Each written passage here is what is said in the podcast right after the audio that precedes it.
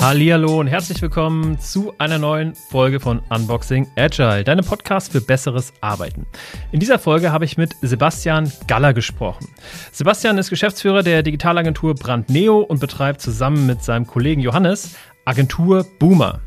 Das ist ein extrem guter und lustiger Instagram-Meme-Kanal, auf dem die Agenturszene und vor allem so typische Agenturkunden auf die Schippe genommen werden und hier und da auch mal auf Missstände innerhalb der Agenturszene aufmerksam gemacht wird.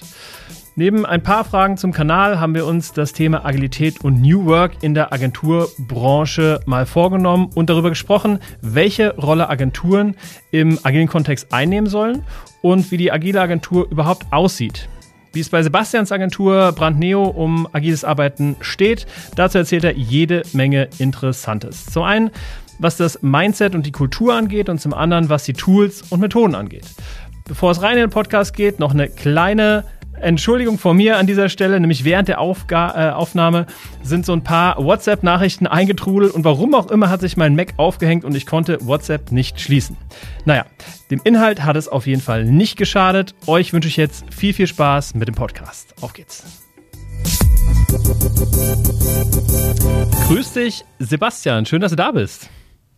Hi, danke dir. Vielen Dank für die Einladung. Ja, sehr gerne. Ich freue mich schon mega auf den Podcast. Äh, wo bist du denn gerade? Wo sitzt du denn gerade? Äh, ich sitze tatsächlich in meinem Büro ähm, hier gerade in Dortmund am Phoenixsee. Mit bestem Blick auf den See natürlich.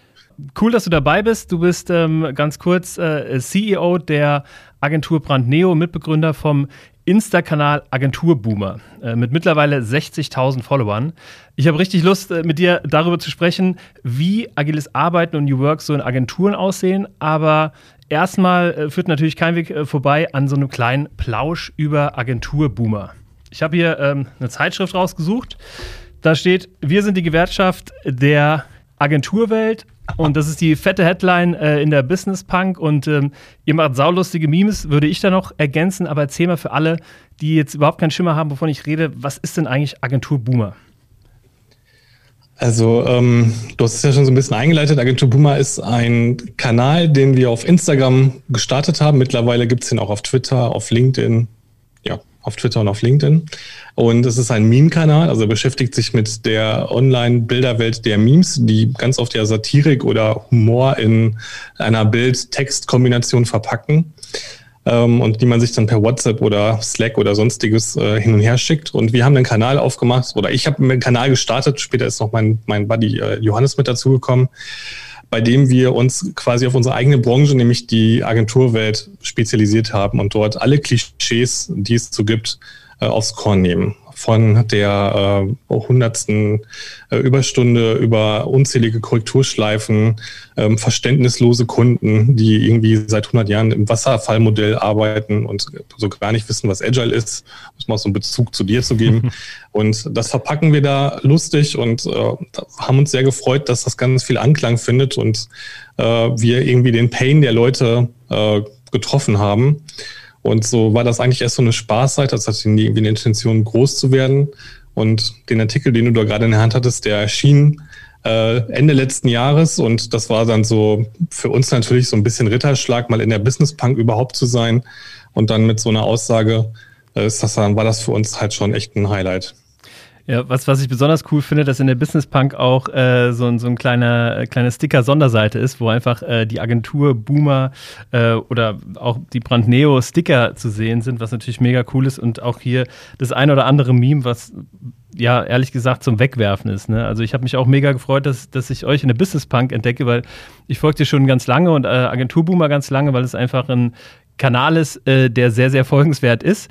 Ähm, sag mal, wie wie viel, wie viel äh, mehr Follower hat denn dieser Business Punk-Artikel gebracht? Gar nicht so viel, ehrlich gesagt. Also der hat, ähm, das war nicht spürbar mehr. Er hat eher dafür gesorgt, äh, dass die Leute sich intensiver mit uns beschäftigen. Weil, also die Leute, also den, ich würde sagen, so den, die, die, die, die, also die meisten Menschen oder viele Menschen sind uns vorher schon gefolgt. Und die haben halt äh, eigentlich eher mal gedacht, wir sind so der kleine äh, der, der Junior-Texter oder der Junior-Art Director mhm. ähm, quasi irgendwie so der heimlich, damit der Chef es nicht mitbekommt, so diese Meme-Seite macht, um seinen Frust loszulassen. Dass da ein Geschäftsführer hintersteckt, haben sich wahrscheinlich viele nicht gedacht. Und es war dann so, dass da dann irgendwie anders drauf geguckt wurde. Also die Leute haben uns irgendwie anders wahrgenommen. Also nicht schlechter, einfach nur anders. Ne? Auf einmal war das so, okay, ihr seid ja gar nicht die Juniors, sondern ihr wisst ja, ja eigentlich, eigentlich seid ihr ja alte Hasen. Und äh, dann wurde es auf einmal noch seriouser, als es äh, vorher schon war? Ja, weil wir, ähm, also wir haben zu der Zeit und auch vorher schon immer so, so äh, neben den Memes ähm, halt so Fragerunden mit der Community gemacht, bei der wir so Sachen gefragt haben wie, wie viel Geld verdient ihr eigentlich in eurer Stelle? Ähm, habt ihr Rassismus bei euch in der Agentur? Hm. Ähm, gibt es da Gender-Probleme? Und mit dieser Headline, die da auch drin war, dass wir die Gewerkschaft der Agenturwelt sind, ähm, den wir uns übrigens, diese Headline haben wir uns nicht gegeben, ähm, ja. haben wir halt so ein bisschen ähm, natürlich die, die ähm, ja, haben wir so eine Rolle bekommen und die wir dann auch angenommen haben. Und dann haben wir auch irgendwann angefangen, angefangen Podcast zu machen und sind mittlerweile auch Mitglied im Verband GWA, äh, bei der wir uns dann auch für gewisse Themen einsetzen. Also wir merken schon, dass wir mehr daraus machen können oder wir haben gemerkt, dass wir mehr daraus machen können und wollten das dann auch nutzen.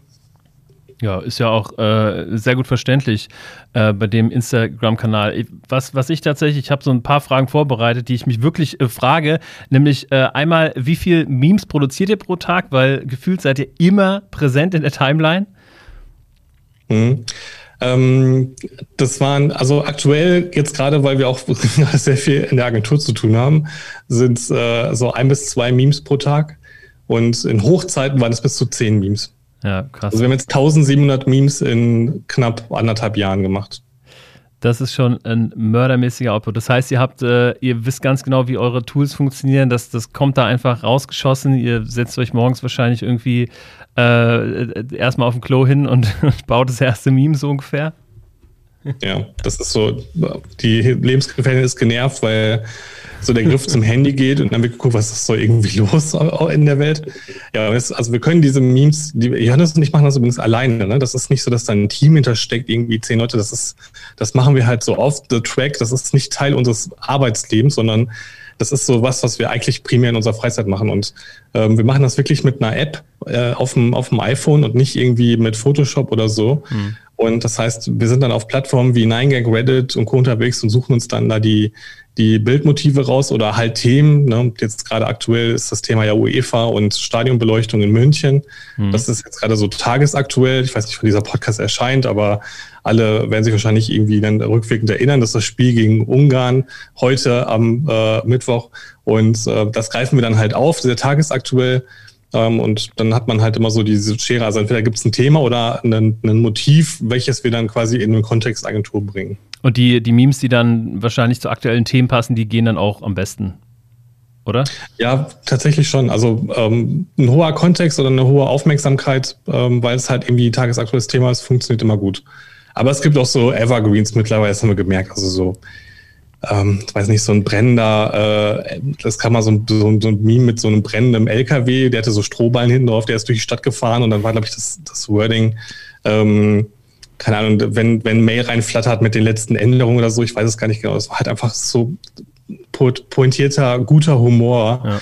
Der einfach super viel Interaktion bringt. Genau diesen LKW habe ich auch in äh, unsere äh, WhatsApp-Gruppe bei uns äh, im Unternehmen reinge reingepostet und habe den ein bisschen entfremdet, aber wirklich ähm, sehr, sehr, pointiert, ja. Also nicht nur der, sondern ja äh, alle. Also das, das macht ihr wirklich gut. Und sag mal, ähm, nimmt es auch irgendwie mal jemand ernst äh, und kommt dann so ein, so ein Vorstandsvolker, wie, wie ihr ihn ja immer nennt, und, und schreibt euch und äh, nimmt das entweder ernst oder beschwert sich bei euch oder sowas oder kommt das eher nicht vor?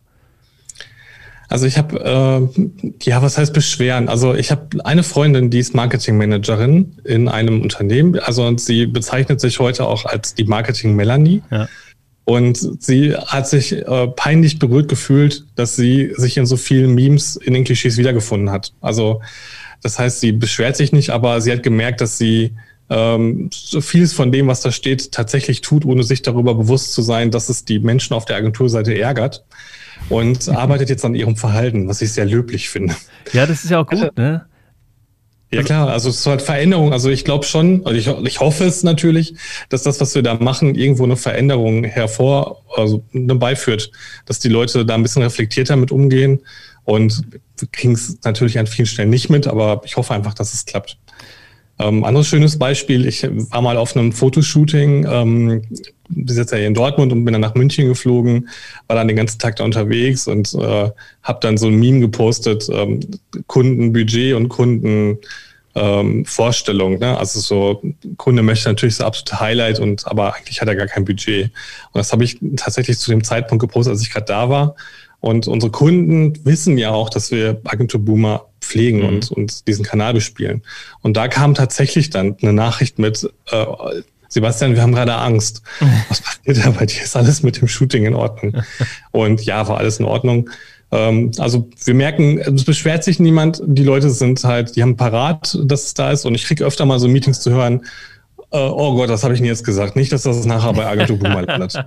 ja, klar, klar. Aber ich meine, ey, genau, genau dafür ist es ja auch gut. Also äh, ich, ich bin mir sicher, einige Leute, die außerhalb der Agenturbranche arbeiten und wirken, hören diesen Podcast auch zu und äh, guckt euch das ruhig mal an und spiegelt mal euer Verhalten. Also gerade die Leute, in, die in einem ja, tradierten Mittelstand sind oder irgendwo in einem Konzern arbeiten, weil, weil so vieles, äh, was da steht, hat ja neben dem ganzen Humor auch wirklich viel, viel Wahrheit äh, drin und so ist es ja wirklich, halt nur überspitzt von euch. Ähm, okay, okay. Ähm, also, äh, wie gesagt, nochmal die Hörer, ich kann es nur empfehlen, folgt Agentur Boomer, das ist wirklich, ähm, es ähm, ja, macht jeden Toilettengang und jede Minute zwischendurch auf Instagram äh, wesentlich lustiger. Zu dir, Sebastian. Ähm, was machst du außer Agentur Boomer denn noch so, wenn du nicht gerade Memes baust? Also ich bin hauptberuflich bin ich Geschäftsführer und ähm, auch ein Stück weit kreativer, ähm, heute mehr Geschäftsführer als kreativer, aber bin ich kreativer in einer Werbeagentur, die da Brandneo heißt.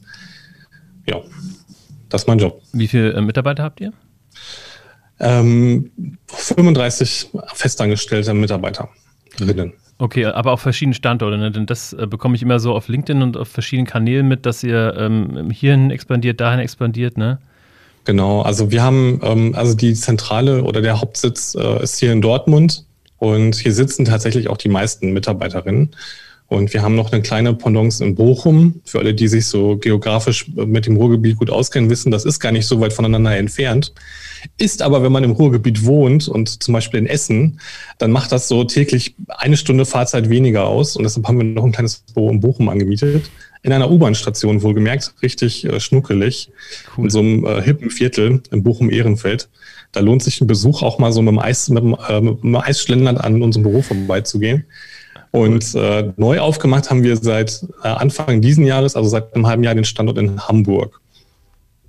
Genau, den haben wir aufgemacht im Übrigen, ähm, weil wer sich in der Agenturwelt auskennt, der weiß, dass jetzt das Ruhrgebiet nicht unbedingt die Agenturen Hochburg ist, sondern da gibt es halt Standorte wie Hamburg, äh, Berlin oder vielleicht noch Düsseldorf, wo halt wesentlich mehr geht. Und tatsächlich ist es so, dass der tradierte Mittelstand, von dem du gesprochen hast, der, der ist äh, bei Agenturen im Ruhrgebiet zu Hause. Wenn man aber mit, mit äh, coolen Brands arbeiten möchte, dann orientieren die sich eher in die großen Städte. Mhm. Das ist leider so. Und ähm, seid ihr eine Digitalagentur, Full-Service-Agentur? Wie, wie bezeichnet ihr euch? Oder was, für, was ist euer, euer ja. Business Case hauptsächlich?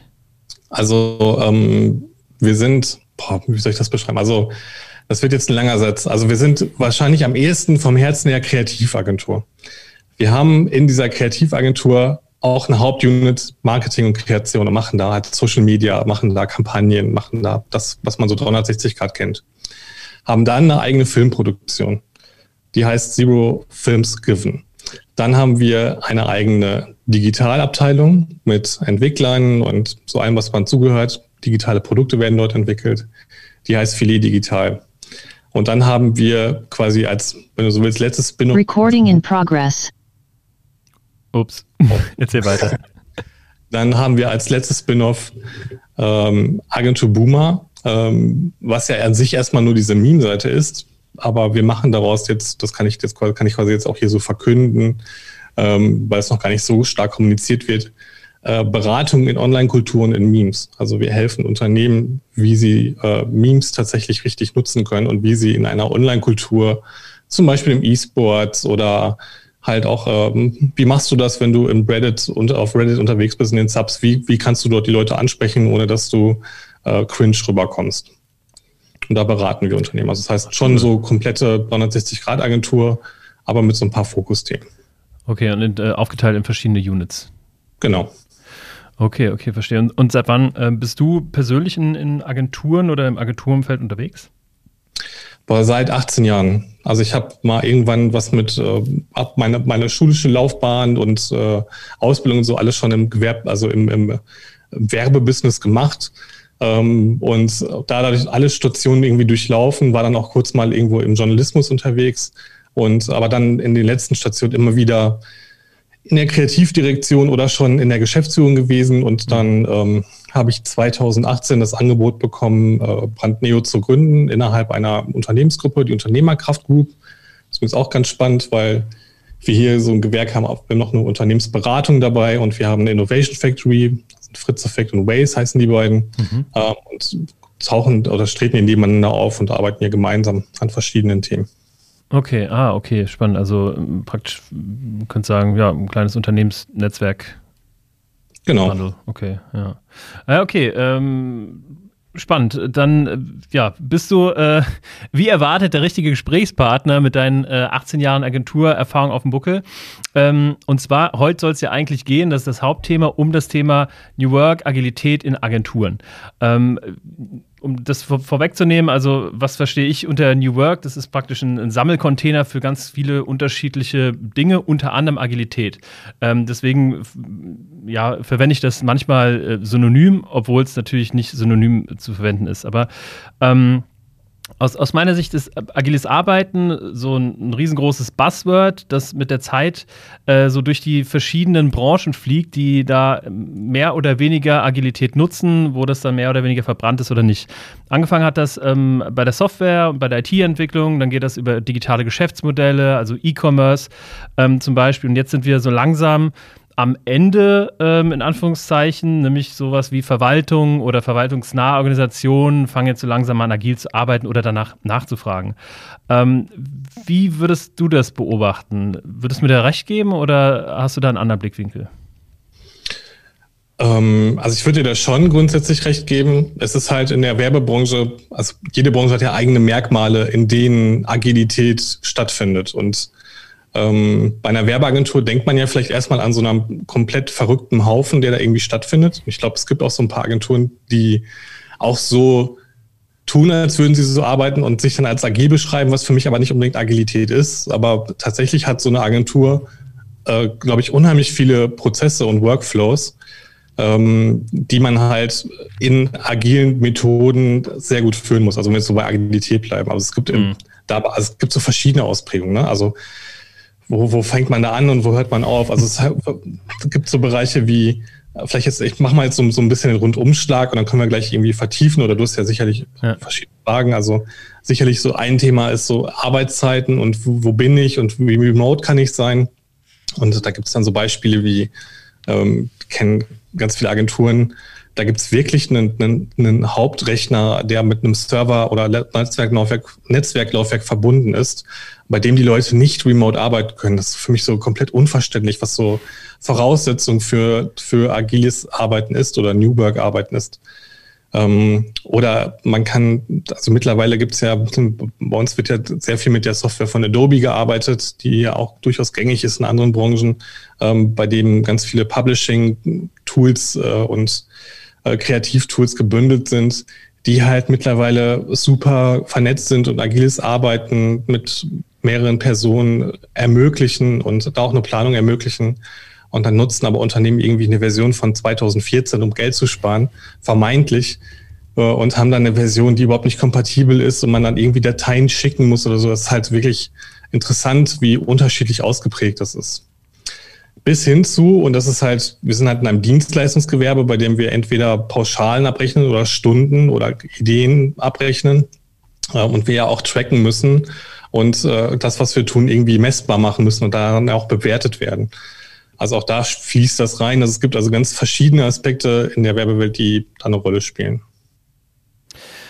Ja, ähm, und die Frage, also ich ich habe ja auch eine, eine, Vergangenheit in der Agenturwelt und war dann in ganz unterschiedlichen Agenturen, nicht, nicht so lange, aber ähm, dafür doch recht häufig gewechselt. Und ähm, was, was ich beobachtet habe, ähm, ich war bis 2018 in vielen Agenturen unterwegs, ist, dass, ähm, dass das Thema Agilität natürlich äh, ganz groß auf der Website oder ähm, in Werbematerialien schimmert, bei jeder Agentur, weil es ja irgendwie das neue hippe Thema ist. Aber dann äh, die gelebte Agilität überhaupt nicht dem entsprochen ähm, hat. Also was bestimmte Dimensionen angeht. Natürlich äh, kann man in der Agentur viel ähm, hat man viel weniger hierarchische Hürden, hat viel weniger äh, Bürokratie und so, was natürlich, okay, ich sehe an deiner Geste, du, du stimmst so halb zu. Ähm, aber aber äh, trotzdem ist es am Ende nur irgendwie ein Wort, was da steht, damit die Kunden äh, verstehen, ah, okay, das sind die coolen Hippen und die können es ähm, erklären. Ist denn eine Agentur oder sollte eine Agentur denn nicht, nicht eigentlich Vorreiter sein und den Kunden erklären, wie Agilität funktioniert? Denn ähm, was wir häufig erleben, ist, dass ähm, die, äh, die Agenturen zu uns kommen und sagen, ihr müsst uns das erklären, weil der Kunde fordert es und wir haben das eigentlich noch nie gemacht. Ja, total. Also ich glaube, das ist sogar einer der größten Painpunkte oder Painpoints. Ähm, was ganz häufig passiert ist, dass, genau, wie du sagst, es steht auf den, auf den Webseiten und im Grunde genommen wissen die Agenturen auch im weitesten Sinne, was es mit Agilität auf sich hat. Also zumindest haben die mal irgendwo einen Artikel dazu gelesen, so im, im Worst Case. Ähm, das Problem ist, dass, dass wir, also eine Agentur hat ja super viele unterschiedliche Kunden in der Regel mit super vielen unterschiedlichen Prozessen. Und was diese Kunden aber eint, ist, dass die geführt werden wollen und dass die beraten werden wollen. Und was aber sehr oft passiert ist, dass das mit einer sehr hohen Erwartungshaltung einherkommt. Und dann lassen sich Agenturen leider zu häufig darauf ein, quasi ihre eigenen agilen Methoden und Prozesse abzulegen, um einem Kunden zu gefallen, um zum Beispiel einen Job zu bekommen. Und dann bist du nicht mehr agil, dann bist du nicht mehr in einem kreativen Denkprozess, bei dem du äh, in, durch agile Methoden mit dem Kunden zusammen Dinge entwickelst und ihn gut beraten kannst, sondern du versuchst einer Erwartungshaltung gerecht zu werden. Ähm, da muss man, das muss man halt können. Man muss dann Kunden gut beraten können, gut führen können und muss den auch lenken können und sagen können, hey, so müssen wir, so gehen wir das an, so äh, gehen wir die Themen an und so arbeiten wir an einem Projekt, ähm, um halt eine Agilität, also die muss dann einfach durchgesetzt werden. Und das muss man von Anfang an gut beraten und gut verkaufen. Und das heißt natürlich auch, dass die Leute, die in den ersten Akquisegesprächen sind oder beim Pitch ähm, oder sonst wo, natürlich das auch mit berücksichtigen und das schon kommunizieren und dann entsprechend anbieten. Sofern es das dann, sofern es dann vorhanden ist in der Agentur, wenn ich diese Leistung mhm. nicht selber nicht kann, dann sollte ich mir darüber Gedanken machen. Ähm, ich glaube aber auch, dass wir, dass es absolut notwendig ist, im Jahr 2021 äh, nach agilen Methoden also die alle zu beherrschen und die auch anzuwenden im, im Agenturalltag. Sonst bist du, das kommst du irgendwie nicht weiter und äh, ähm, wirst halt unattraktiver und ähm, auch uneffektiver so im, im gesamten Kosmos der Arbeitswelt. Das heißt, eigentlich ist es auch ähm, eine Aufgabe der Agenturen, praktisch den Mut zu haben, ähm, nicht alles zu tun, um den Kunden zu gefallen, sondern auch den Kunden zu führen. Ich finde es äh, gut, dass du das gerade irgendwie angesprochen hast, dass es auch darum geht, einen Kunden zu führen. Denn ähm, also das, das das, das ganze Thema, wo es mit der Agenturwelt hingeht, das ähm, verfolge ich jetzt auch schon seit ein paar Jahren und irgendwie ähm, war mal vor kurz vor Corona irgendwie so ganz groß die Debatte, na, ähm, Agenturen müssen ähm, aus dem müssen Berater werden, um weiterhin bestehen zu können und um nicht so Dienstleister äh, oder zu, zu einem Dienstleister degradiert zu werden. Ne? Das heißt also, ähm, oder gibt es da vielleicht sogar zwei zwei Agenturtypen. Die einen, die sagen, okay, wir sind Dienstleister, wir machen halt Clicky Bunti und Print für die oder wie auch immer. Und die anderen sagen, okay, wir machen das ähm, mit zeitgemäßen Arbeitsmethoden, aber ja. sonst machen wir das halt nicht. Also ich glaube, es gibt nicht, ja, es gibt, es gibt schon diese zwei Agenturtypen, aber ich glaube, dass das eine die tradierte Agentur ist, die sich im Laufe der Zeit jetzt verabschieden wird. Ähm, und diese neuen Agenturtypen äh, werden halt immer relevanter und wichtiger und bieten halt dem Kunden auch die Kompetenz, die er braucht. Das heißt, so diese klassischen Agenturmodelle sterben aus. Das passiert heute schon. Mhm. Ähm, warum? Du hast es schön gesagt, ne? Ähm, du kannst ja nur, also es gibt unheimlich viele Gewerke und automatisierte Services, die dir im, im äh, Medienbereich Dinge abnehmen. Ich kann heute mir als Kleinstunternehmen oder, oder wie auch immer oder auch als mittleres, mittelgroßes Unternehmen, ohne eine Agentur kann ich mir mögliche Produktionsprozesse, Kreativprozesse, so kann ich die abbilden. Ich brauche doch als Agentur jemand, der in meinem Gewerbe schlauer ist als ich. Also ich brauche doch eine Agentur, die mehr wissen oder die, die weiß, wie meine Branche funktioniert, die weiß, wie meine Kunden ticken, die mich dahingehend beraten kann in Prozessen, in Geschwindigkeit, in Branchenwissen, in Zielgruppenwissen. Nur dann kann ja eine Agentur bestehen. Also das ist, und das verstehen ganz viele nicht. Das finde ich so, das finde ich fast schon äh, erstaunlich, dass man das, dass man das nicht reiht. Also ich kann ja nur gut beraten, wenn ich doch selber schlauer bin als mein Gegenüber. Also muss ich doch selber eine Kompetenz haben oder die aufbauen. Und dazu gehört halt Branchenwissen, dazu gehört Kompetenz in, in Kreativität, aber dazu gehört auch Agilität und, und Führung von Prozessen. Und deshalb gehört das irgendwie alles zusammen. Und nur dann kann ich auch einen Kunden halten, weil ich ihn führe. Also da bin ich fest von überzeugt. Ich predige das fast hier im Unternehmen und sage den Leuten, ihr müsst den Kunden führen und der Kunde darf nicht euch führen, weil wenn das passiert, dann bist du halt raus aus aller Agilität, weil dann, dann wirst du halt nur gerecht und äh, reagierst nur auf das, was da kommt. Das heißt, wie, äh, wie arbeitet ihr konkret oder wie wirkt sich Agilität aus? Sagen wir mal, äh, wir, wir, fangen mal erstmal an mit den nicht greifbaren Dingen, also Werte, Kultur, Prinzipien. Ja, also wir haben erstmal grundsätzlich für, für uns eine komplett definierte Haltung und einen definierten Purpose und wie wir agieren wollen. Also wir sagen halt ganz klar, wir sind kein Dienstleister, sondern wir sind Partner. Wir duzen auch von vornherein am ersten Tag. Ähm, wir wollen halt nicht in Statuen verfallen oder quasi irgendwem in ein Machtgehabe. Ne? Wenn ich jetzt, mhm. wenn da jemand ist, der nicht damit umgehen kann, dass ich ihn duze, dann wird der ja ein Fragezeichen daran machen, dass ich ihn gerade duze und wird mit der Zusammenarbeit nicht zurechtkommen und gleichermaßen geht das auf der anderen Seite äh, andersrum genauso. Ähm, dann, wofür arbeiten wir? Wir haben halt zum Beispiel für uns einen, einen Purpose definiert, der unsere Werte trägt. Der sagt, wir sind im Zebra-Movement. Das heißt, wir sind gleichermaßen schwarz und weiß. Ähm, und das bedeutet, wir sind gleichermaßen wirtschaftlich wie auch ähm, gesellschaftlich, sozial engagiert. Und wir haben unser Mitarbeiterwohl im, im Auge. Das heißt People First. Und diesen Dreiklang leben wir. Und wir sagen jetzt nicht, wir sind die grüne Agentur, wir sind die nachhaltige Agentur, sondern wir sagen, wir müssen genauso wirtschaftlich sein und jeder, wir müssen Leistung bringen, aber genauso auch für uns selber arbeiten und quasi äh, uns selber im Blick haben, uns nicht kaputt machen lassen. Und wenn du mit so einer Haltung rausgehst und das halt jeder Mitarbeiterin auch versteht und verinnerlicht, dann geht die auch nicht in eine, quasi mit Sorge in einen Termin, dann lässt sie sich nicht, also dann kann die ihre Werte transportieren, weil wir es einfach klar kommuniziert haben. Und dann kann sie das gegen einen Kunden auch ausdrücken oder leben. Und dann kommst du total gut mit, mit Menschen in Kontakt, die sich mit diesem Wertekonstrukt identifizieren und dann wird man äh, über kurz oder lang nur noch für Kunden arbeiten, die da Bock drauf haben, weil sich die, die, also die sich in diesem Wertekonstrukt nicht zurechtfinden, ähm, da nicht wohlfühlen, logischerweise, und dann abwandern. Das ist also fast schon eine natürliche Selektion, die sehr, sehr gut tut. Das heißt, ihr sagt ganz bewusst, ihr sagt ganz bewusst, okay, ähm, einen bestimmten Typ von Kunden wollen wir nicht, weil der nicht genau. zu unserem Mindset passt. Also wenn er, es gibt ja so ganz typisch toxische Menschen, ähm, ne, die, die, also jeder, jeder definiert das ja für sich anders, aber jeder weiß ja, mit welchen Menschen er gerne arbeiten möchte, mit welchen nicht. Mhm. Und wir äh, überprüfen das halt auch für uns auch. Und wir stellen uns auch die Frage, ob wir mit Menschen, die halt in unseren Augen toxisch sind, weil sie, ähm, weil sie halt nicht nachhaltig sind, weil sie ähm, weil sie quasi für ihre Karriere über Leichen gehen, ja, oder Projekte, Projekte für Manager machen und nicht für die Sache. Da machen wir dann einfach einen Tag hinter und sagen, da sind wir nicht die richtigen für, ähm, weil dann können wir da nicht hinterstehen und uns geht es jetzt nicht darum, da eine Markt zu verdienen, sondern wir wollen ja mit unseren Kunden was erreichen und die kommunikativ, kommunikativ nach vorne bringen.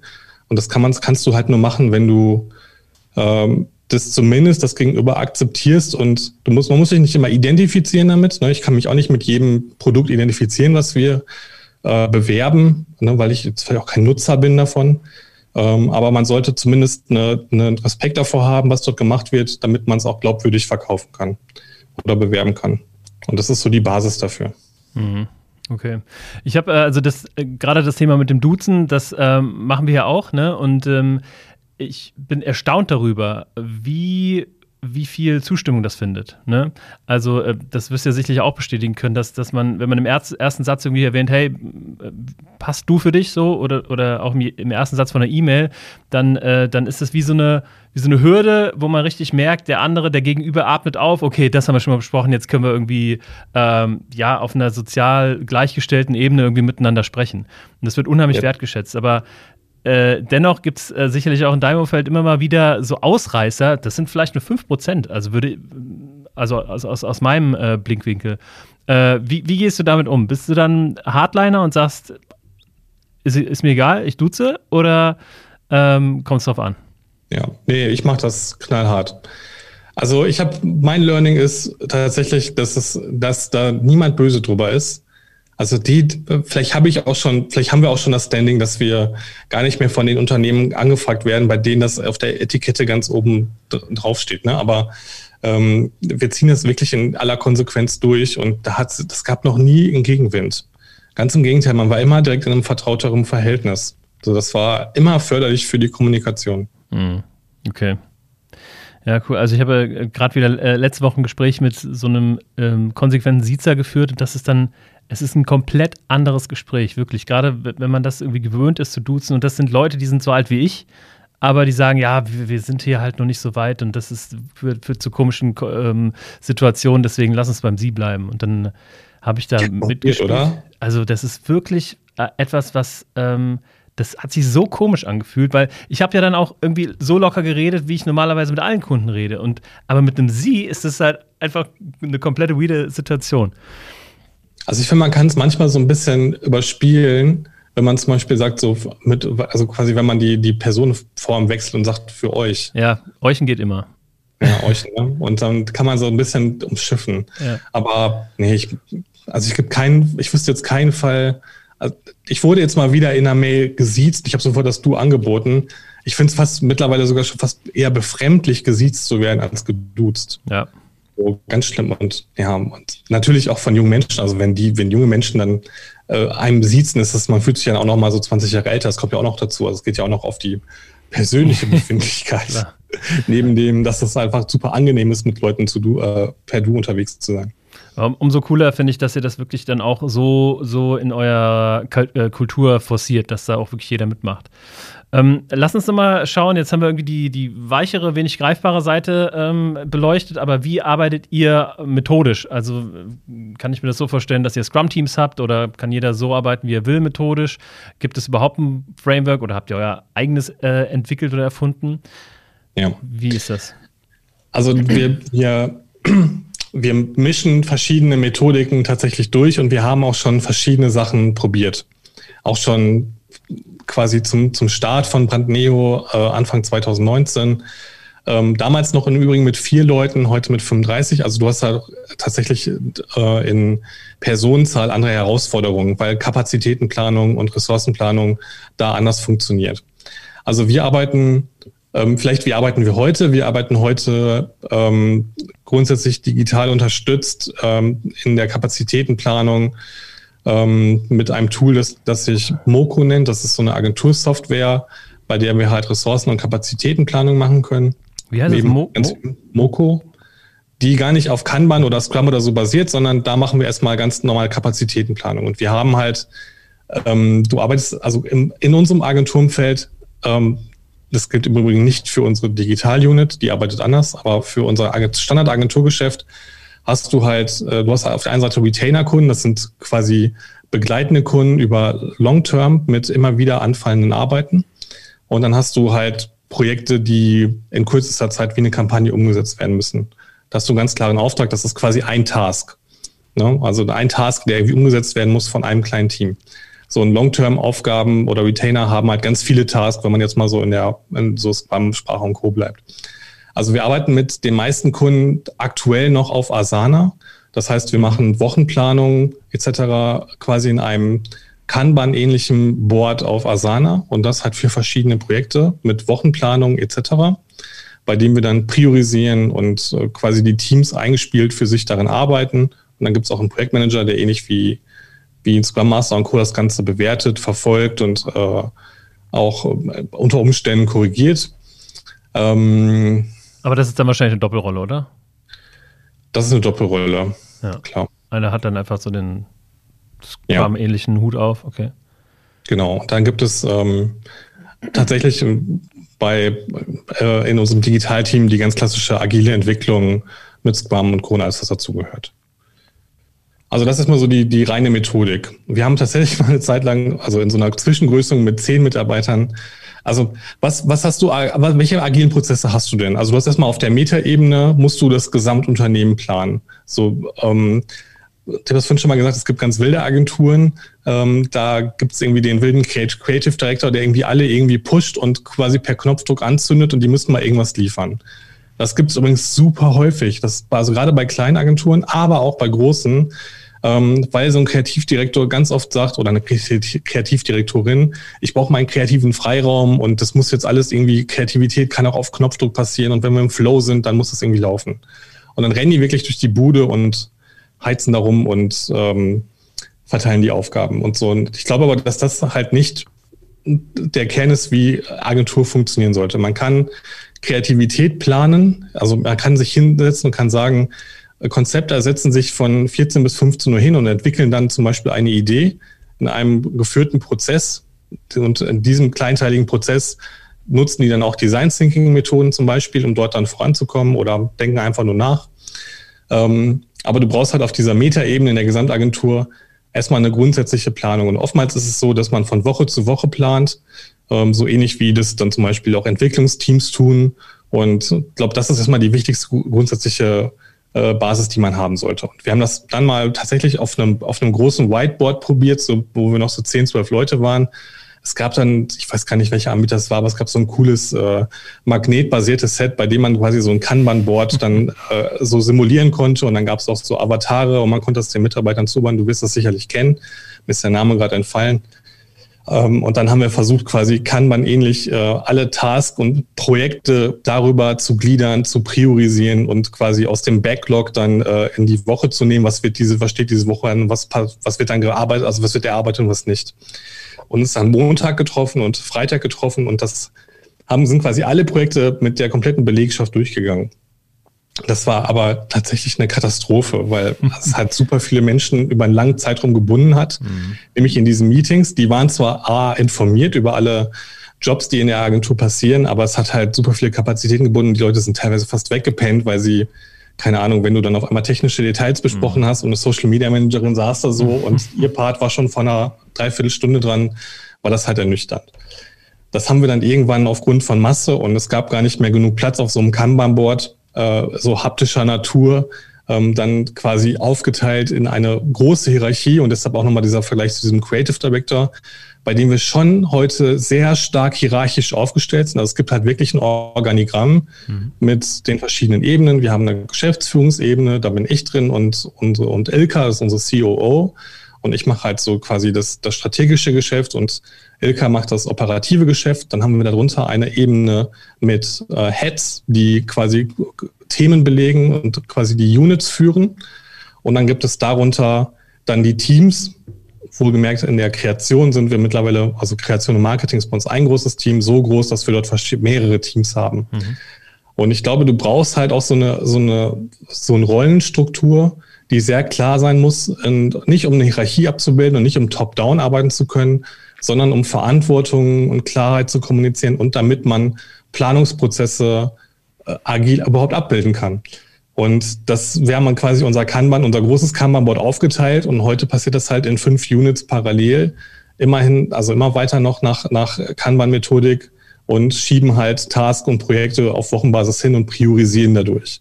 Das ist erstmal so das, was auf der gröbsten Ebene passiert. Ja, denn äh, also es ist ja auch nicht umsonst im, im, eine Grundlage von Scrum, dass ein Team nicht größer als zehn Personen sein sollte und dann eben aber auch noch so crossfunktional, dass sie alle an einem Thema arbeiten. Ne? Also ähm, das, da bin ich auch immer wieder dran gestoßen äh, in meiner Agenturzeit, dass man eben zu viel auf einem Board irgendwie hatte. Ähm, und arbeitet ihr denn äh, crossfunktional an, an einem Projekt oder ist es ähm, eher, ich sag mal, klassisch aufgestellt, dass ihr verschiedene äh, Gewerke habt, die sich dann gegenseitig buchen? Ja, das hatten wir. Also den, wir haben äh, tatsächlich vor eine, wir hatten eine Abteilung Kreation und wir hatten eine Abteilung Marketing. Kreation macht dann, das sitzen wirklich Leute, die in Photoshop arbeiten, die irgendwelche äh, Drucksachen erstellen. Und dann gab es Marketing, die machen strategisches Marketing, die überlegen sich Konzepte, Channel Marketing, die bauen die Strategie und Konzeption. Und die haben, also die arbeiten sehr viel miteinander und da hatten wir halt den Fall, dass wir gemerkt haben, okay, es macht, oder wir sind so gestartet, dass wir dort ein Buchungssystem haben. Das heißt, die Leute haben sich gegenseitig beauftragt. Mhm. Und wir haben jetzt diese, also diese beiden Abteilungen zusammengeführt und daraus eine gemacht und gemerkt, dass es halt, also eigentlich total so jetzt im Nachgang betrachtet, total eigentlich ja so der Billow-Move, mhm. zu sagen, hey, ihr arbeitet so viel miteinander, ihr seid ein crossfunktionales Team, ihr solltet ein Team sein. Ähm, und vorher war es halt getrennt und es war halt einfach eine, eine Hürde, die wir uns selber auferlegt haben. Weil wir dachten, wir bräuchten da einen Kopf für die Kreation, da einen Kopf fürs Marketing. Aber die, die Bereiche sind so eng, dass es crossfunktional viel mehr Sinn macht. Und genau, also das ist auch so ein Learning, Learning in der Agilität, das halt zu verändern. Ich glaube, ähm, im Übrigen auch, das ist ein spannender Aspekt, die Bereitschaft, Organigramme und Strukturen jederzeit neu zu denken, weil ich glaube, jetzt mit 35 Leuten haben wir für uns jetzt eine Struktur gefunden, die jetzt funktioniert. Aber ich bin mir sicher, wenn wir irgendwann 70 Leute sind, wo wir auch hinwollen, äh, noch, noch weiter darüber hinaus, dann werden wir eine ganz andere Struktur haben, uns ganz anders aufstellen. Und Agilität bedeutet halt auch, äh, gerade also für mich, und ich finde das so, bin auf deine Meinung gespannt, ähm, dass man, dass man solche Prozesse und Teams halt auch immer wieder neu denkt und neu formt, um halt Gegebenheiten und Infrastruktur gerecht zu werden. Das ist ja, finde ich, also eigentlich ist es ja, ist ja Agilität im Kern ähm, die Anpassungsfähigkeit auf neue Dinge. So, und das gilt ja nicht nur für Produktentwicklung oder sonstiges, sondern auch für interne Sachen. Ne? Also mit Agilität gebt ihr euch ja dann auch oder gibt man sich ja dann selber den Raum, auch die eigenen Strukturen jederzeit zu überdenken. Ne? Ähm, äh, bringt ja nichts, wenn, wenn ihr jetzt euch irgendwie drei Tage einschließt und dann sagt, so, wir haben die perfekte Struktur für unsere Agentur geplant ähm, und so lassen wir das jetzt die nächsten drei Jahre und dann nach einem halben Jahr stellt ihr halt 20 Leute ein und merkt, ach, das ist ja der letzte Scheiß. Und deswegen, je, je fluider diese ganzen Prozesse und das Überdenken äh, der Strukturen immer wieder ist, desto besser ist es. Also, das finde ich eine ganz, ganz wichtige Erkenntnis und eine ganz wichtige Einstellung, äh, die ihr habt, nämlich zu sagen, ja, klar, ey, wir, wir, leben in einer Welt, die sich ständig ändert. Die Struktur, die heute die richtige ist, ist das genau heute. Ob das morgen ist, wissen wir nicht. Aber wir können uns jederzeit darauf einstellen. Hast du schön zusammengefasst. Was ich, äh, was, was mir in Folge dazu noch einfällt, ist, dass äh, es aber trotzdem ein Kraftakt ist. Weil, also was wir auch gemerkt haben, als wir dann zum Beispiel diese beiden Abteilungen zusammengeführt haben, das fanden bei uns die Mitarbeiterinnen nicht automatisch alle geil, mhm. dass wir da Dinge neu denken und verschmelzen. Ne? Also du musst ähm, Agilität, Agilität quasi in der Führung im Kopf zu haben und das halt zu forcieren, ist halt toll. Ähm, du musst aber natürlich auch gleichermaßen ähm, eine Kultur dafür schaffen und die halt immer wieder auch antreiben und erklären und Verständnis aufbauen, warum wir genau solche Dinge denn tun. Weil ähm, neben dem natürlich brennen alle und ja, ich würde natürlich auch immer erzählen, dass bei Brandneo alle immer 150 Prozent geben, aber natürlich haben die Leute ihren Job, die haben ihre Prozesse, die sind natürlich auch an Dinge gewöhnt und ähm, natürlich ist auch so eine Veränderung immer natürlich ein Stück weit aus der eigenen Komfortzone und dann natürlich auch die Frage, was macht das mit mir? Was, warum habe ich da jetzt vielleicht auch irgendwie einen neuen Vorgesetzten oder was ist das für eine Rolle, die da auf einmal entsteht? Das, äh, das macht halt auch ganz viel. Das ist ganz viel Kultur äh, bewahren ähm, im Wachstum und in diesen Prozessen, ähm, was eine immer größer werdende Rolle einnimmt. Ne? Und am Anfang konnte, das, konnte ich das noch als Geschäftsführer irgendwie so einem kleinen Team äh, quasi so auf Augenhöhe selbst tun. Heute haben wir irgendwie ein internes Team von drei, vier Leuten, die sich mit solchen Themen beschäftigen und sich das auch angucken und ähm, versuchen da bewusst zuzuhören und, und äh, die Bedürfnisse aller abzufragen. Hm. Ich habe, ähm, mich hat es gerade erinnert an eine, eine, Szene aus so einem YouTube-Video von Hendrik Nieberg, äh, der ist durch die Spotify-Methode ganz bekannt geworden ähm, und hat das so mitentwickelt. Ähm, das Video heißt Agile Engineering Culture at Spotify und da ähm, malt er ganz, ganz spannend auf, dass sie eben, je seltener man Dinge released, desto anstrengender wird ein Release und desto mehr Pain ist das. Und je öfter man natürlich release, desto einfacher ist es und desto ja, leichter geht es von der Hand. Und das ist ja genau das Gleiche, was man auch ähm, in, mit, mit der Kultur denken kann. Ne? Also je öfter man oder wenn, wenn Veränderung äh, ein Teil der Kultur ist, ein Teil des Mindsets, dann ist es natürlich wesentlich einfacher, Dinge zu verändern und dann, dass man irgendwie wechselnde, weiß ich nicht, Vorgesetzte oder Kollegen hat, als wenn man halt, keine Ahnung, drei Jahre im gleichen Modus läuft und dann halt etwas anpasst. Dann nehmen das natürlich die Mitarbeiter äh, ganz anders auf. Ja, total. Also kann ich zu 100 Prozent unterschreiben. Das macht es halt wesentlich einfacher, wenn du in einer Kultur bist, bei dem ständig Dinge passieren und sich verändern. Und die dürfen auch mal, äh, dürfen übrigens auch mal daneben liegen. Ne? Ist ja nicht so, dass jede Entscheidung, die wir da treffen, immer die richtige ist, sondern man lernt ja äh, dazu und ich bin sicherlich hier der, der am meisten Veränderungen anstößt und dadurch aber auch ab und zu mal auf die Fresse fällt, ja. ähm, dann aber trotzdem äh, nicht be belächelt werd, werde von, von den Leuten, sondern äh, alle haben halt Bock drauf, immer wieder neue Dinge auch mitzuziehen und äh, eine Veränderung voranzustoßen. Ja. Cool. Klappt übrigens auch bei, bei ähm, Kunden. Also da vielleicht dann nochmal so als spannenden äh, Impuls. Wir ähm, haben eine agile Methode nach dem Lean Startup Modell für unsere Kunden entwickelt. Also Lean Startup ist dir sicherlich bekannt, so Eric Rees und ne, er hat ja damals sehr lange an etwas entwickelt, wo man irgendwie merkte, das macht für meine Kunden irgendwie gar keinen Sinn und keiner will diese Software benutzen. Geschichte müssen wir jetzt nicht aufrollen, Buchtipp vielleicht in den Show Notes. und äh, wir haben das halt übersetzt ins Marketing und haben halt so eine Methodik entwickelt, bei der wir quasi grundsätzlich mit jedem Kunden immer erst in so einem Workshop gehen, den wir in Miro abbilden. Also auch das im Übrigen für mich ein Ausdruck von Agilität halt quasi ähm, sehr digital arbeiten zu können und dort Design Thinking Methoden umzusetzen, um halt erstmal schnell ein klares Bild zu haben. Und wir machen das so, dass wir, wenn wir mit einem Kunden quasi, ne, in einem Briefing geht es immer darum, ja, wir möchten ein Produkt bewerben, auf den Markt geben oder wir möchten bekannter werden oder sonstiges. Und äh, wir nutzen, machen uns halt dieser, dieser äh, Methodik von Lead Startup, äh, die machen wir uns zunutze, indem wir halt mit dem Kunden Hypothesen aufstellen. Mhm. Und wir sagen halt so, hey, wir machen jetzt erstmal eine Hypothese und eine Hypothese kann sein, wir generieren 100.000 Follower auf Instagram oder wir verkaufen dein Produkt 20.000 Mal oder whatever. Und dann bauen wir halt quasi den ganzen Weg darum, auch mit einem Build Measure Learn Prozess, ähm, wie quasi dann Kampagne aussieht und wo wir dann wieder eine äh, Retrospektive gehen und sagen, was ist denn gut gelaufen. Und das Geile ist, wenn man mit Hypothesen arbeitet und quasi nicht mit einem Kunden vor ein Ziel definiert, sondern wir stellen gemeinsam eine Hypothese auf, dann bist du nachher nicht der Idiot, wenn es nicht funktioniert, sondern du hast einfach die Hypothese nicht bewiesen. So, und dann kannst du halt dran arbeiten und kannst sagen, warum haben wir die Hypothese nicht bewiesen? Ja, weil Instagram war der falsche Kanal oder wir haben zu wenig Budget gehabt oder wir haben andere Dinge nicht genutzt. Und ähm, das, das frage ich mich auch. Also viele machen es halt nicht, sondern du kriegst halt ein Briefing und dann wird diesem Briefing halt gerecht werden und, und man wird versucht, diesem Briefing gerecht zu werden und rechnet dann aus, wie viel Tausender Kontaktpreis man dann vielleicht hat mhm. oder geht in einen Werbeanzeigenmanager und guckt, wie viel könnte es kosten, so viele Menschen zu erreichen. Aber keiner kommt auf die Idee zu sagen, hey, lass doch mal genehmigt, wie du dein Geschäft planst und ja, einen Businessplan machst, von dem du glaubst, dass er funktioniert, lass doch genauso mal daran gehen und Marketing denken.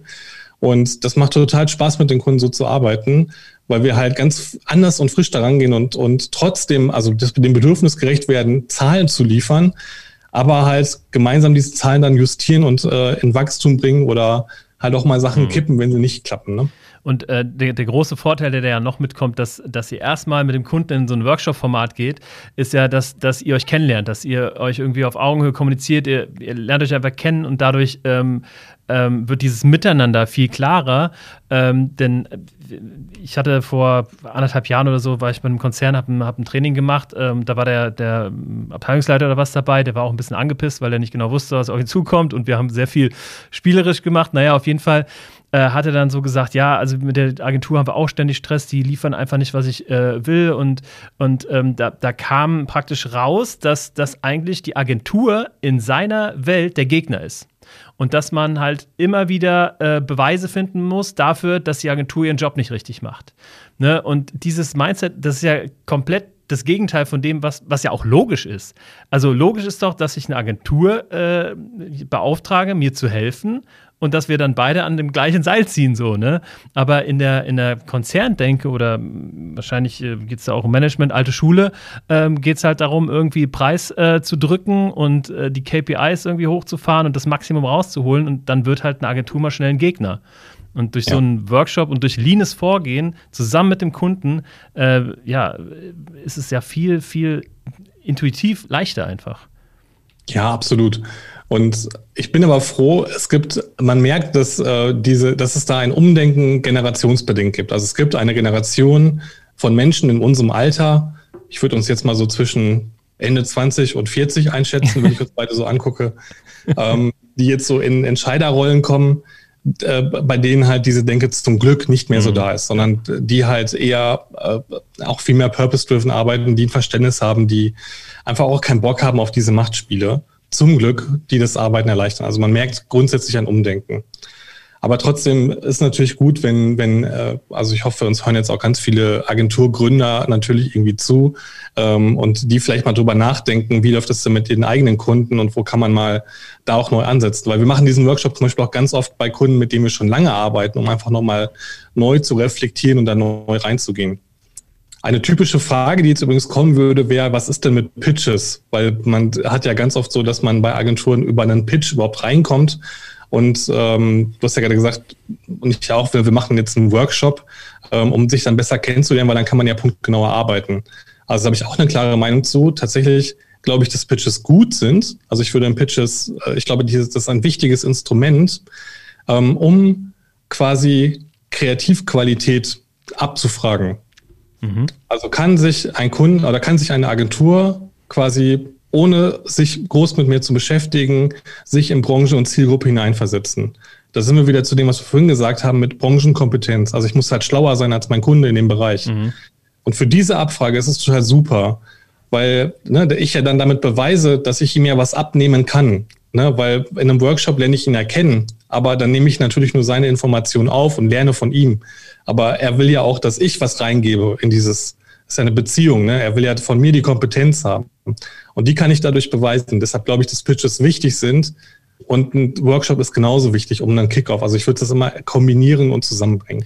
Ja. Und ein Pitch ist auch was Gutes. Ja. Das zweite noch, Kollege, ähm, ein Pitch bringt Vergleichbarkeit mit anderen Agenturen. Weil ein Workshop, ne, das ist, die eine Agentur ist jetzt mega agil und kann das voll geil machen und kann überzeugen, ist vielleicht aber gar nicht so kreativ und eine andere Agentur genau andersherum. Und bei einem Pitch haben alle Agenturen, die bei diesem Pitch mitmachen, die gleichen Voraussetzungen und du hast im Idealfall, also so sollte es halt sein, hast halt drei vergleichbare Qualitäten. Und siehst du halt, Agentur 1 hat den Claim so aufgebaut, Agentur mhm. 2 hat den Claim so aufgebaut.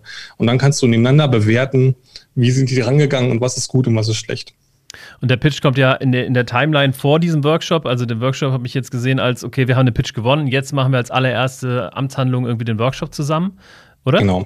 Genau. Ja, wenn man Pitch, also wenn ich, ich versuche natürlich einen Pitch zu vermeiden, ne? Also wenn ich dann im Akquisegespräch ja. bin, versuche ich, äh, und mir wird dann gesagt, ja, wir müssen aber pitchen und wir, wir müssen vielleicht auch mit anderen Agenturen sprechen, mhm. dann würde ich halt immer versuchen zu sagen, so, lasst uns doch, guck mal, wir machen den Workshop. Das ist ein kleiner Auftrag. Das kostet uns irgendwie zwei, drei, vier Manntage, das vorzubereiten und mit euch durchzuziehen. Dann sind, seid, seid ihr schlauer und wir auch.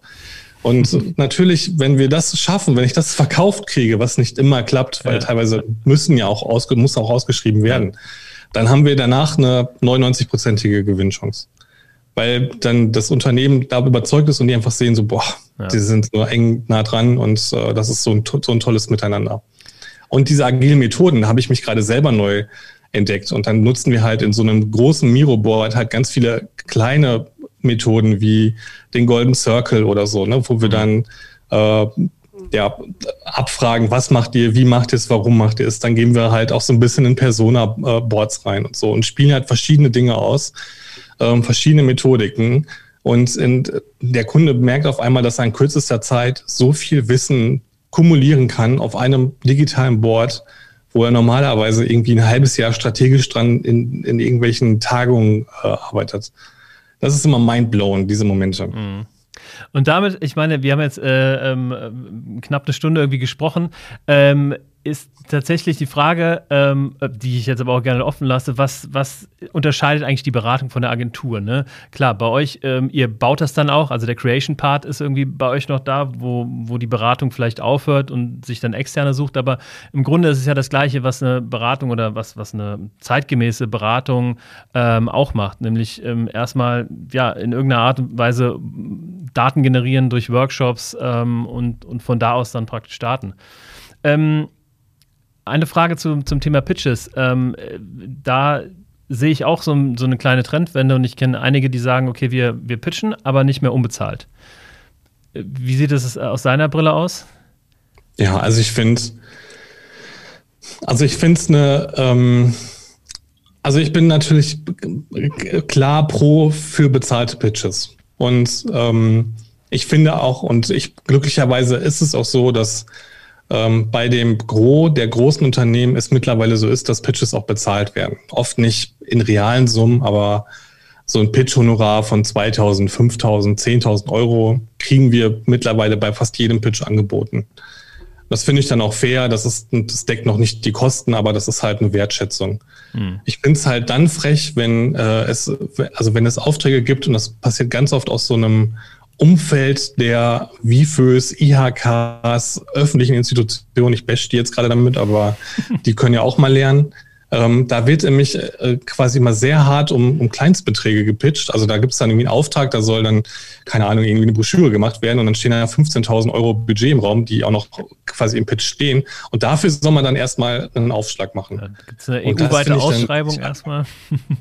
Oh, ja, und das ist dann, also ganz ehrlich, da hört der Spaß auf. Also natürlich gibt es auch Agenturen oder es gibt kleine, es gibt Freelancer oder äh, kleins, kleine Agenturen, für die das dann interessant ist, weil das für die viel Geld ist. Fair enough, aber dann gehe ich, also dann sollte ich vielleicht auch diese Agenturen ansprechen. Hm. Also das ist dann, also da finde ich es dann irgendwie strange. Also ja, pitchen, ja, für, für Geld. Ähm, bei einer Größenordnung macht das dann total Sinn es gibt auch Pitches, die so groß sind, bei denen man monatelang in Arbeit steckt. Also da, da, da muss es sogar eine bezahlte Phase geben, meiner Meinung nach. Und auch da, wie gesagt, ich merke halt, dass in unserem Umfeld und Milieu äh, sich da zumindest was tut und äh, wir in der Regel zu bezahlten Pitches eingeladen werden. Also ich habe aktuell tatsächlich keinen Pitch auf dem Tisch, wo nicht eine Bezahlung stattfindet. Ah ja, cool. Okay, das ist ja ein positives Signal. Wir haben äh, letztes Jahr ähm, bei einer Ausschreibung mitgemacht über einen Kooperationspartner und das haben wir dann gewonnen. Äh, aus dem Grund, weil innerhalb dieses Ausschreibungsprozesses alle anderen ausgestiegen sind, weil es einfach zu kompliziert ist äh, oder zu kompliziert war, die, die Anforderungen dafür irgendwie mitzubringen. Also damit kann man ja auch wirklich Innovation verhindern und, und Wettbewerb verhindern und das, wofür eine Ausschreibung oder Pitch eigentlich da ist. Also ähm, mhm. ein Thema, das, mit dem man sicherlich den einen oder anderen Podcast füllen könnte. Ähm, ich hätte tatsächlich noch ein paar Fragen, aber die haue ich jetzt nicht raus, sondern wir kommen zum Ende. Wir haben schon fast eine Stunde durch, wie gesagt. Ähm, Sebastian, wo kann man dich denn erreichen, wenn man dich erreichen möchte? Kann man dich vielleicht irgendwo sehen, äh, in irgendeinem Vortrag oder sonst auf irgendeinem Event, was ansteht? Ähm, in aktuellen, also ich war letzte Woche in einem Event des GWA, da bin ich dann öfter mal unterwegs, äh, auch in Zukunft. Ansonsten äh, ist das, am besten könnt ihr mir folgen bei LinkedIn äh, oder mich dort adden, ähm, weil alles überall dort, wo ich irgendwie auftrete und wo es News gibt, das poste ich zuerst bei LinkedIn. Das ist so mein Kanal. Schau an. Ich hätte jetzt gedacht, du wärst eher auf Instagram äh, durch das Agenturboomer-Ding. Ja, da bin ich auch, aber da bin ich privat. Also da, da würde ich jetzt nicht teilen. Äh, da, da poste ich Urlaubsbilder, aber nicht, äh, wo mein nächster Vortrag stattfindet. Okay, super.